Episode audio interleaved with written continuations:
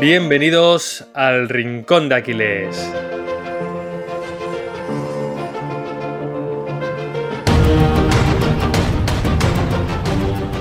Muy buenas a todos, ¿qué tal estáis? Bueno, estamos hoy para hablar sobre un filósofo que me imagino que la mayoría de todos vosotros habréis escuchado alguna vez, y es Nietzsche. Y bueno, en este podcast, Sergio y yo siempre tendemos a hablar de las filosofías que tienden a, la razón del hombre, que tienden a los valores, a la virtud. Bueno, pues Nietzsche es todo lo contrario. Eh, obviamente, ¿no? Eh, no se puede simplificar simplemente en esta afirmación. Hay muchísimo detrás del pensamiento de Nietzsche. Es muy difícil de entender también, y también veremos como en las diferentes etapas de este filósofo alemán, eh, iba un poco cambiando de pensamiento, ¿no? Había alguna vez que incluso idolatraba a unos filósofos, había otras veces que los insultaba prácticamente. Y bueno, vamos a comentar un poquito Sergio y yo qué hay detrás del famoso superhombre de Nietzsche, ¿no? Porque al final todo el pensamiento de, Nietzsche pues es como un embudo que acaba en su superhombre, ¿no? En esa persona que, que, rompe con todo lo establecido, con todos los paradigmas de la sociedad y crea sus propios valores. Así que, Sergio, vamos a empezar por el principio. ¿Quién es Nietzsche?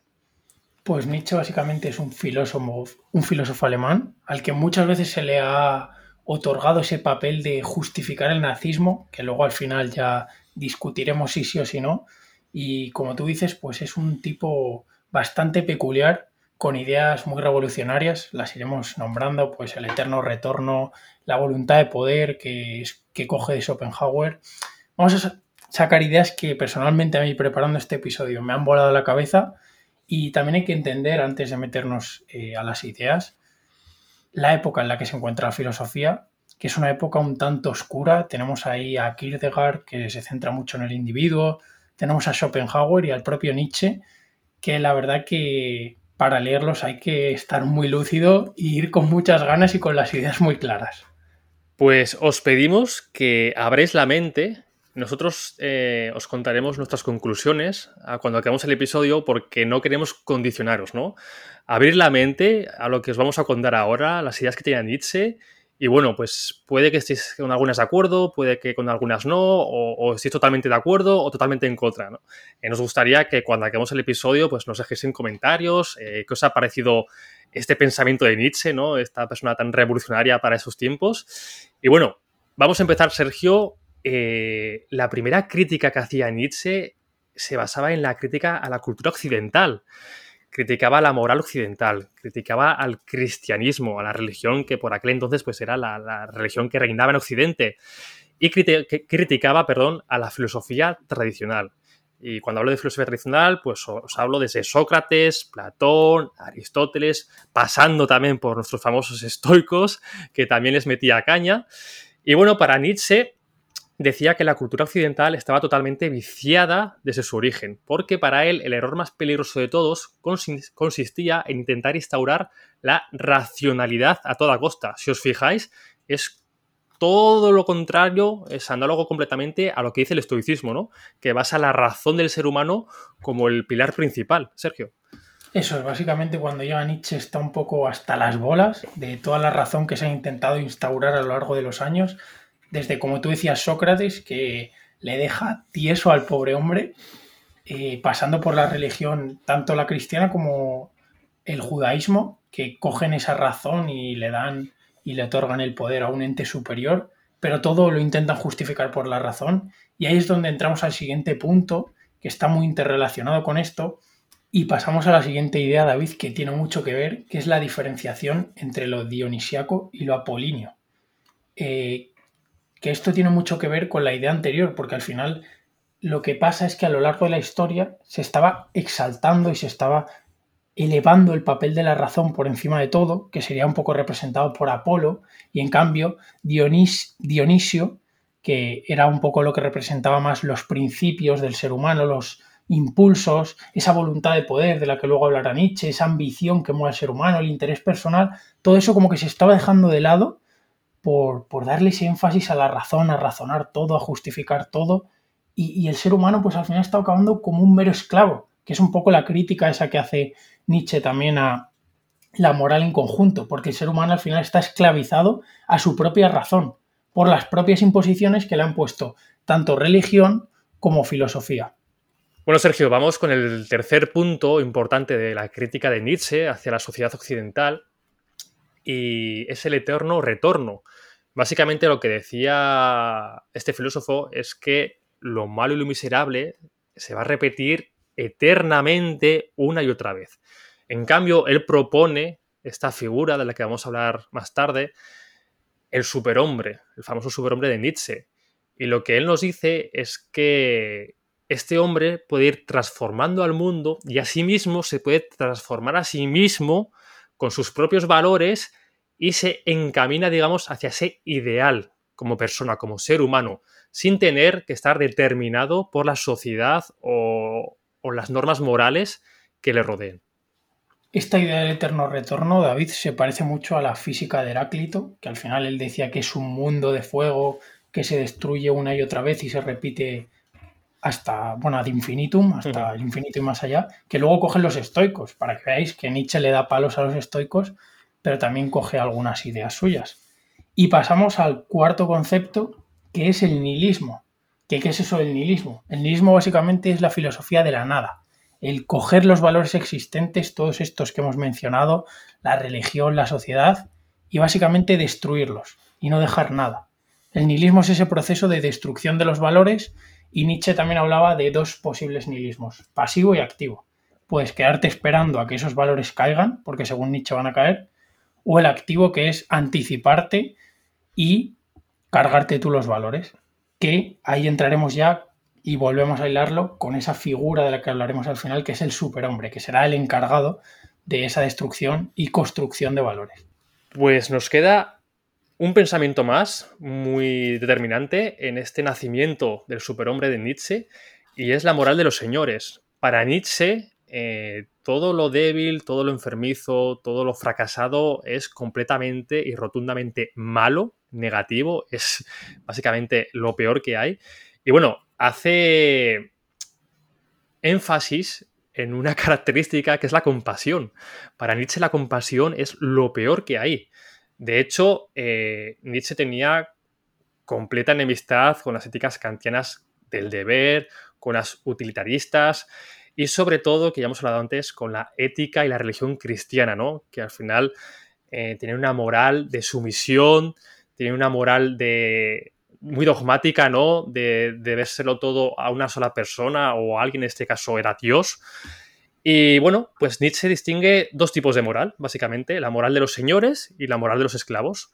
La moral de los esclavos es la que os he contado ahora, que es la de las personas débiles, las personas fracasadas, miserables, degenerados, compasivos, y básicamente que se rigen por la moral de la sociedad, que se rigen por la moral de la religión, en cambio, la moral de los señores, que como os haréis la idea es la, moral que le gusta más a Nietzsche, es la moral de las personas, de los individuos poderosos, que tienen mayor vitalidad, vigor y que tienen esa aspiración de llegar a ese ideal de superhombre, ¿no? De él mismo, por resumirlo de alguna forma, para que se entienda, crearse sus propias normas, sus propias reglas y a partir de ellas desarrollarse como ser humano. Eso sí, hay que entender, David, que el hombre para Nietzsche es, no quiero decir despojo, pero, pero sí, lo voy a decir porque para Nietzsche, eso, el hombre es un ser enfermizo, débil, que está en esa moral de esclavos, que es víctima de víctima o, ha elegido esos valores de la religión y Nietzsche lo ve como un mero puente, un puente entre las bestias y el superhombre. O sea, el hombre es una fase más, estamos incompletos nos falta una evolución para llegar a ese punto álgido que sería el superhombre de Nietzsche, pero eh, Nietzsche propone tres ideales. Si te parece, David, explica un poco los tres ideales en qué consiste cada uno y luego explicamos las fases. De hecho, antes de explicar los ideales, eh, me ha hecho gracia lo de que para Nietzsche el ser humano es poco más que, que, basura. Y es que justo tenemos aquí una cita apuntada de Nietzsche que dice así, habéis evolucionado del gusano al hombre, pero todavía hay mucho de gusano en vosotros. Esto es de la pluma de Nietzsche, para que os hagáis una idea un poquito de, cómo veía la sociedad ¿no? y el hombre en general a Nietzsche. Era una sociedad totalmente mediocre, una sociedad totalmente enferma de valores, de, futuro. Y bueno, pues él nos, quería traer un poco la, receta, ¿no? A esta, a esta sociedad. Eh, como has dicho, Sergio, él propone. Es que, David, David, te voy a hacer un matiz más que receta a la sociedad, que luego lo debatiremos. Receta al individuo o soluciona al individuo. Eso es. No a la sociedad en conjunto. Eso es, sí, totalmente. Sí que es verdad que al final, si todos los individuos eh, cogen esta receta, pues la sociedad obviamente cambia como, consecuencia. Pero sí. totalmente cierto, él se destinaba en, en, el individuo, en la persona, no en la sociedad. De hecho, él aborrecía lo que era la sociedad en su conjunto. Em, nos hemos quedado en las tres versiones del ideal humano que propone Nietzsche, el ideal estético, el ideal científico y por último, el del que vamos a hablar ahora, el del superhombre. El primero, el ideal estético, viene a decir en el que el ser humano combina lo, dionisiaco y lo apolíneo. Básicamente, ya, ya hablado antes tú de ellos, lo dionisiaco representa la embriaguez desenfrenada por vivir, ¿no? y lo apolíneo representa más esta belleza, ¿no? esta armonía. Em, el segundo ideal sería el ideal científico, que básicamente concibe o ve al ser humano como sabiduría, ¿no? Hemos hablado muchas veces en este podcast de, la virtud de la sabiduría. Y al final el, hombre sabio pues va a conocer el mundo con todas sus miserias y como consecuencia va a tener más ganas de, vivir, ¿no? Y de querer mejorar a sí mismo. Y por último, llegamos al, ideal definitivo de Nietzsche, que es el superhombre, donde básicamente pues eh, quiere romper con todos los valores que se le han inculcado desde su nacimiento, quiere romper con todo eso y volver, digamos, a, a, rehacerlos o a crearlos desde cero, pero sin depender de ninguna religión, de ninguna sociedad, básicamente sin depender de nadie que le diga cómo tiene que vivir, cómo tiene que pensar, qué tiene que hacer, ¿no?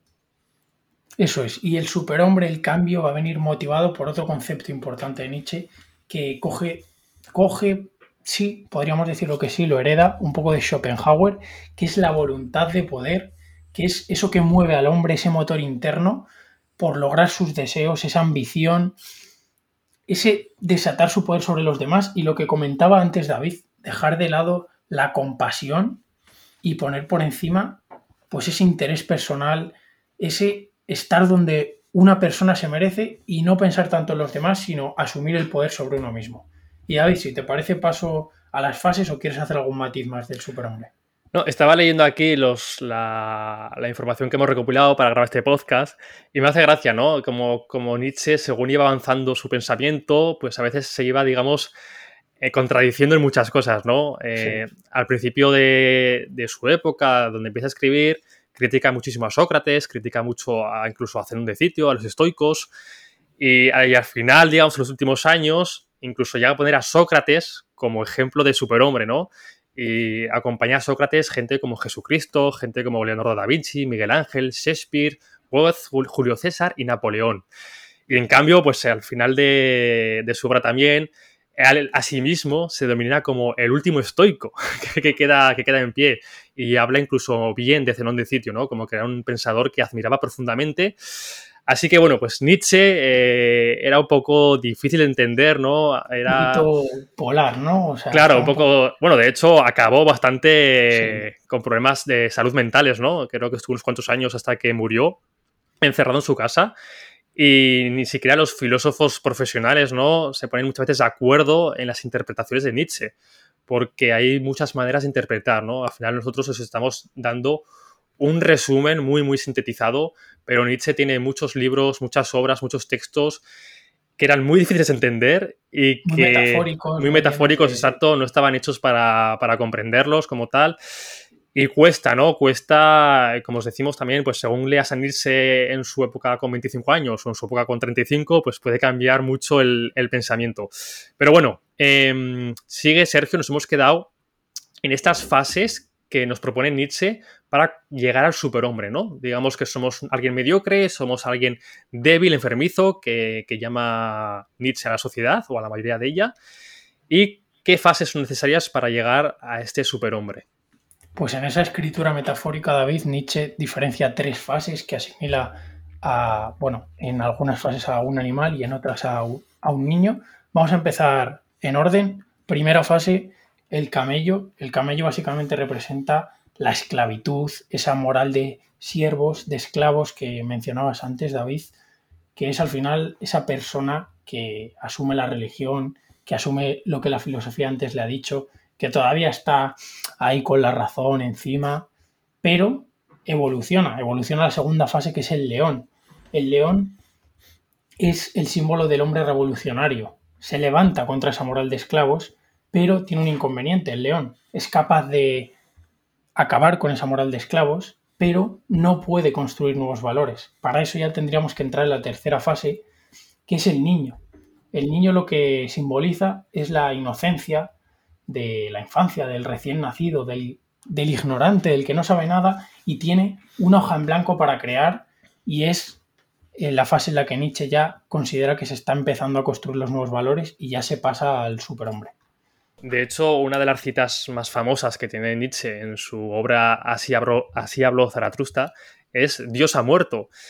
Y has nombrado antes la voluntad del poder y por si llegado a este punto aún no habéis entendido muy bien qué es esto del superhombre, básicamente lo que dice Nietzsche es muy difícil explicarlo, ¿vale? En, en tres o cuatro frases, pero básicamente lo que quiere decirnos, o como yo lo interpreto, es que rompas con todos los paradigmas que hay ahora mismo, no creas en nada y cree en ti. Conviértete tú en tu mismo Dios. Al final no idolatres a alguien que no ves, que no existe, que no puedes palpar. Llega ese punto en el que tú mismo te puedas idolatrar a ti. Todo lo que hagas, hazlo por ti. Sé un poco egoísta incluso. Em, y de hecho, David, yo leyendo para este episodio y una idea que me fascinó completamente es cómo relaciona a Nietzsche el superhombre y el eterno retorno. Que el superhombre sea capaz de, sabiendo que su vida se va a repetir, repetir infinitas veces, ser capaz de aceptarlo y de querer seguir viviendo su vida infinitas veces. Ese eterno retorno que repetíamos, eh, lo vuelvo a rescatar ese concepto por si no estabais al tanto, es que el mundo se repite una y otra vez, una y otra vez. Y el superhombre es capaz de, a pesar de ello, y de que su vida se vaya a repetir infinitas veces, vivirla. Vivirla con lo apolíneo y lo dionisiaco. No solo con la razón, sino también con esos impulsos del hombre, esa ambición que decía David de, oye, ser tú y dejar los paradigmas. Bueno, pues ya hemos explicado, o lo hemos intentado al menos, porque a nosotros nos ha costado mucho tiempo y mucho esfuerzo intentar comprender bien las ideas de, nuestro amigo Nietzsche. Eh, me gustaría terminar, antes de pasar a las reflexiones, con un par de curiosidades, Sergio. Y es que, bueno, para aquel que le guste la historia, seguro que ya ha escuchado la, historia de Hitler, el nazismo y Nietzsche. Y bueno, eh, cuando murió Nietzsche, Hitler tenía, Adolf Hitler tenía 11 años. O sea, al final no, se conocieron, no tuvieron, no tuvieron ninguna, ningún tipo de trato. Pero el término Übermensch, que básicamente es el superhombre en alemán, pues se apropió de él el nazismo de Adolf Hitler, ¿no? De, del siglo XX. Y con esto podemos interpretar de que este pensamiento del superhombre, pues tenía algo que ver con este pensamiento supremacista, antisemita que tenía el nazismo encabezado por Adolf Hitler y nada más lejos de la realidad. Em, Nietzsche estaba muy lejos, o al menos en, las interpretaciones que, nos deja, de tener este carácter supremacista ¿no? en el superhombre. Pero todo esto viene, esto es una curiosidad, eh, viene por su hermana, que bueno, cuando, cuando Nietzsche murió, falleció en 1900, pues su hermana, digamos que con un poco de maldad, un poco de interés, eh, no se sabe muy bien por qué, junto a su marido, eh, malinterpretó esta idea de su hermano Nietzsche, ¿no? Entonces empezó a, divulgar, a difundir la obra de Nietzsche con estos caracteres, características eh, más supremacistas, más antisemitas, más raciales. Y claro, pues al final al nazismo le vino como anillo al dedo, ¿no? Una figura filosófica alemana que representaba totalmente, ¿no? Y justificaba esos ideales supremacistas, pero que sepáis que si alguna vez, de hecho, hay alguna foto de Hitler con, una estatua de con, una, con una estatua de, de, Nietzsche, si veis alguna foto de estas, pues bueno, que sepáis que Nietzsche no tenía nada de nazi, eh, o al menos en lo que se puede interpretar de sus pensamientos. Y, nada, era esta la, curiosidad, Sergio. Sí, o sea, por decir también que Nietzsche sí que es cierto que odiaba el judaísmo, pero no odiaba a los judíos, sino que odiaba el judaísmo por lo que hemos dicho, esa crítica a la como religión. Sistema, como sistema, eso es. Eh, pero también odiaba el racismo alemán, que eso también lo dice él y lo critica mucho, el racismo alemán. De hecho, él se llega a, no a nombrar, pero él dice que es polaco. Sí, se llega a nombrar que es polaco y de hecho toda su vida la pasa en Polonia y en Suiza. O sea, que, no era muy fan de Claro, claro, claro, no era muy nacionalista, que digamos. Eh, que sepáis, como curiosidad, que su hermana, la que digamos que publicó sus obras y las manipuló, se llamaba Elizabeth Foster Nietzsche, ¿vale? Que era el apellido de la familia. Y bueno, eh, con esto ya estaría explicado todo. Ahora, pues falta un poquito, pues, qué objeciones no a este superhombre. Porque, bueno, dicho así, suena muy bien, ¿no? Todo el mundo, incluso la palabra es muy llamativa, ¿no? ¿Quién no se quiere convertir en un superhombre? pero no es todo tan bueno como parece y hay algunas cuantas objeciones y conclusiones que, hemos sacado Sergio y yo. Así que si te parece, Sergio, empieza tú y, luego voy yo con las mías. Vale. Eh, la objeción, que es un poco lo que te he dicho, ese matiz que te he dicho de la sociedad, no del individuo, y es un poco esto, que al final, cuando todos los individuos tienen que convivir entre sí y tú puedes hacer lo que quieras porque te mueve tu voluntad de poder y yo puedo hacer lo que me dé la gana porque me mueve la mía, y claro, yo a lo mejor me cargo a tu madre o a tu abuela porque, claro, me mueve mi voluntad de poder. Vale, ¿qué hacemos como sociedad? ¿Qué, es bueno? ¿Qué se rige? O sea, que Nietzsche no da esa respuesta a lo que es bueno y lo que es malo como sociedad, sino que dice, individuo, eh, construye tus propios valores, pero no abarca ese problema de qué es lo bueno, qué es lo malo, sino que dice al individuo, tú construye y destruye lo que hay anteriormente. Es un poco la objeción que yo le veo. Pues yo comparto básicamente lo que has dicho, Sergio. Al final es muy fácil y muy sencillo, ¿no? Eh, crearte tu propia norma moral, ¿no? Pero si al final cada uno nos, creamos y nos justificamos en que podemos hacer lo que queramos, porque nosotros nadie nos dice lo, cómo tenemos que pensar, pues puede pasar eso, ¿no? Que, que haya violaciones, que haya asesinatos, que haya violencia y que las justifiquemos en nuestra voluntad del poder o en que eso es lo que nos nace desde dentro, ¿no? Como, como personas. Entonces creo que Nietzsche, supongo que, sí que pensé en ello, pero no escribió mucho sobre esas posibles consecuencias porque como tú has dicho, al final se centraba solo en el individuo, no pensaba en la consecuencia que podía tener a nivel social el, el imponer una filosofía de este tipo. Y el ser humano, nos guste o no nos guste, somos seres sociales y estamos hechos para vivir en sociedad. Entonces, una filosofía que es tan individualista y que apuesta tanto por, por la persona, el hombre, y no por la sociedad, pues tiene muchos peligros, muchísimos peligros. Luego la razón, ¿no? Él dice que, que la razón es como, como, un impedimento, como un collar al ser humano, ¿no? Que nosotros no estamos hechos para, para, pensar y hacer todo con la razón, ¿no? Que nosotros somos instinto, somos animales, ¿no? Y tenemos que dejarnos llevar, somos, más que animales, somos niños, ¿no? Un niño no, no piensa las cosas con razón, tiene instinto y nosotros tenemos que ser ese niño, ese adolescente que, que, le saca el jugo a la vida, que actúa instintivamente, pero que no piensa muy bien en las consecuencias, ¿no? Eso también tiene un peligro, ¿no? Y al final eso creo que es justificar lo fácil. Claro que todos nos podemos dejar llevar fácilmente por el instinto, por, la no razón. De hecho, aquí hemos hablado mucho sobre eso y sobre los problemas a largo plazo que tiene. Volvemos a lo mismo. Eso puede que, a corto plazo eh, no pase nada, pero a largo plazo estamos viendo de las personas que se comportan así, que son personas destinadas a la mediocridad y en contrapartida de todo lo que dice Nietzsche, en vez de mejorar, lo que hacen es empeorar. Porque al final pierden todo el control sobre sí mismos, ¿no? Sobre esa falta de valores, sobre esa falta de, actuar con la razón. Así que, bueno, eh, con esto al menos yo no digo que Nietzsche tenga algunas ideas muy buenas. Eh, Nietzsche me parece un filósofo muy interesante que, que tiene pues más una idea muy buena. Creo que el, la esencia del, superhombre, la esencia de las críticas que hace la sociedad, puedo compartirlas hasta cierto punto. La crítica a la moral que, rige una sociedad, la crítica a la, religión, eso puedo compartirlo, pero sí que es verdad que, bueno, estas objeciones que hemos comentado Sergio y yo, pues son más que claras, ¿no? Y bueno, también, pues, él si hubiese nacido o estuviese vivo en la actualidad, pues quizás también pensaría de otra manera, ¿no? Al final nosotros también em, estamos viendo esto con perspectiva y, vemos, digamos, cómo ha evolucionado el ser humano en este último siglo, cosa que él no, que no ha visto.